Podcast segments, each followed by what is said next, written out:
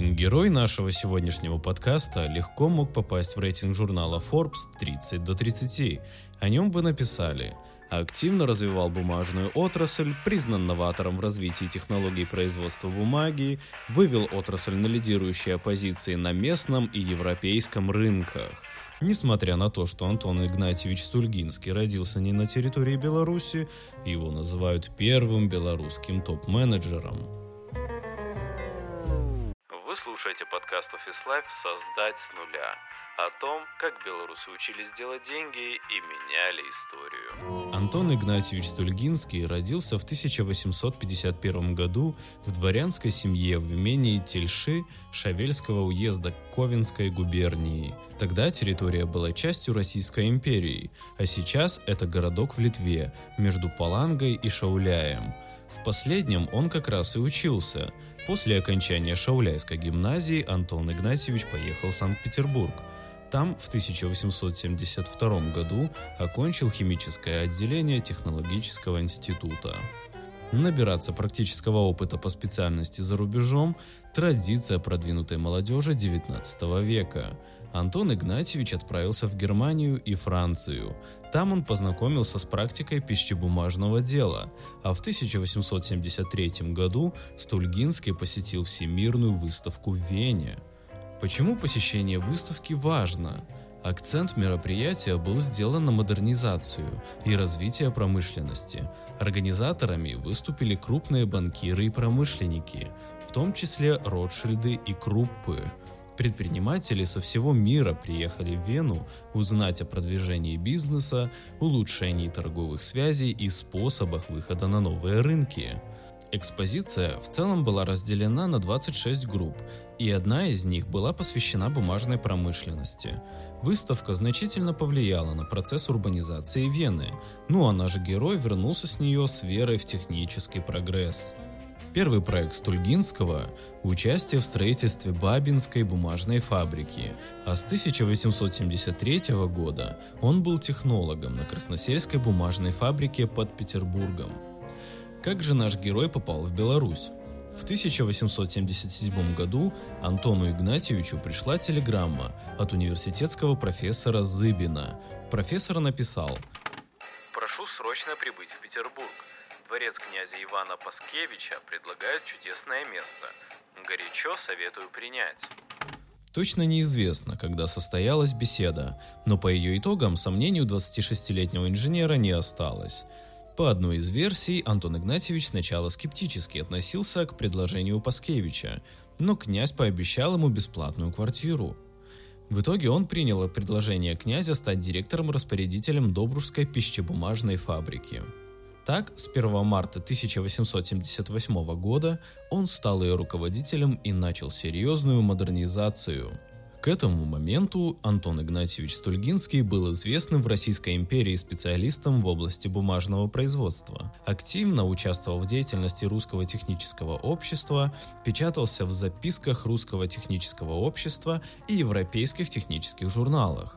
Работы было много – приобрести новое оборудование, повысить качество продукции и выйти на международный уровень. Под его руководством фабрику расширили, оборудование переделали или вовсе заменили на современное. Стульгинский распорядился поставить новые паровые котлы и обустроить механические мастерские. Кроме этого, при фабрике создали лабораторию, которая могла контролировать все стадии производства бумаги. Подобных лабораторий в Российской империи тогда еще не было. По сведениям дореволюционного исторического описания предприятия, в 1882 году оно состояло из 70 зданий и отдельных помещений. Известно, что в 1881 году фабрика произвела более 100 тысяч пудов бумаги. Это была бумага для упаковки сахара и табака, спичечная для печатания этикеток, пища, печатная и газетная. В 1885 году фабрика в Добруше стала крупнейшей фабрикой на территории современной Беларуси. На этом улучшение фабрики не закончилось. Оборудование фабрики постоянно обновлялось, закупали и использовали высокопроизводительное английское, американское, немецкое и французское оборудование. В 1889 году прямо к фабрике от железнодорожной станции Добруш провели железную дорогу. По ней перевозили грузы и курсировали железнодорожные вагоны с рабочими. В этом же году при фабрике заработал соломенно-масный завод. С его появлением для производства бумаги стали использовать еще и специально приготовленную соломенную массу. До этого бумагу в основном делали из ветоши и древесной массы. Открытие соломенно-масного завода позволило сэкономить средства на производстве бумаги без потери ее качества. Первое электричество в Беларуси тоже появилось благодаря Стульгинскому. В 1889 году при фабрике заработала первая в Беларуси промышленная электростанция. Электромоторы заменили паровые двигатели бумагоделательных машин. Они же приводили в движение другие механизмы. Большое событие произошло и для всех работников. На фабрике появилось и электротехническое освещение. Это всего на 6 лет позже, чем первое электрическое освещение в Санкт-Петербурге, и на 5 лет раньше, чем в Минске. Как фабрику и белорусскую бумагу оценивали в мире? Продукция Добрусской пищебумажной фабрики неоднократно экспонировалась на международных и национальных выставках, а в 1882 и 1896 годах фабрика получила высшую награду всероссийских выставок – право изображать на своей продукции государственный герб. Промышленные выставки в современном мире не только хороший способ продемонстрировать свою продукцию, но и возможность заключить выгодные контракты. Так было и во времена Антона Игнатьевича. Продукция фабрики успешно экспонировалась на всероссийских выставках в Нижнем Новгороде и Киеве. Историки сообщают, что после участия в этих выставках значительно увеличилось количество заказов, которые стали поступать даже из отдаленных уголков Российской империи. Обилие заказов и, как следствие, денег от их выполнения привело к установке на фабрике в 1895 году третьей бумагоделательной машины. Четвертая и пятая бумагоделательные машины были установлены в 1900 и 1907 годах. Постоянная модернизация вывела бумажную фабрику в лидеры производства бумаги в Российской империи. Накануне Первой мировой войны фабрика производила 10 тысяч тонн бумаги в год – на фабрике трудились 1400 человек. А как Стольгинский руководил персоналом? С Антоном Игнатьевичем связывают первую в Российской империи инициативу с рабочим временем. В дореволюционной России до конца 19 века рабочее время законом не ограничивалось и иногда достигало 16 часов в сутки. В мае 1894 года на Добружской фабрике ввели 8-часовой рабочий день а в 1901 году на фабрике появился трехсменный рабочий график. Для высококвалифицированных рабочих Стульгинский строил кирпичные дома. Примечательно, что расходы на постройку этих домов возмещали сами рабочие в течение 30 лет равными частями их зарплаты. Такая своеобразная корпоративная ипотека. Можно сказать, что Антон Игнатьевич хорошо заботился о своих сотрудниках. На территории фабрики еще с 1878 года работали больница и аптека. Историки сообщают, что в штате работали врач, фельдшер и провизор. Рабочие фабрики и их семьи пользовались их услугами бесплатно. В 1882 году при фабрике открыли оптовый склад продуктов первой необходимости – на складе можно было приобрести товары на 15-20% дешевле, чем в обычных лавках. А с 1884 года заработала фабричная сберегательная касса. Тут работники могли получить суду под 5% годовых. Интересно, что при увольнении пятилетний стаж работы на производстве давал право на получение материальной помощи. Она считалась так – Месячный заработок умноженный на количество проработанных на предприятии лет. Забота о детях – еще одна отличительная черта фабрики под руководством Стульгинского.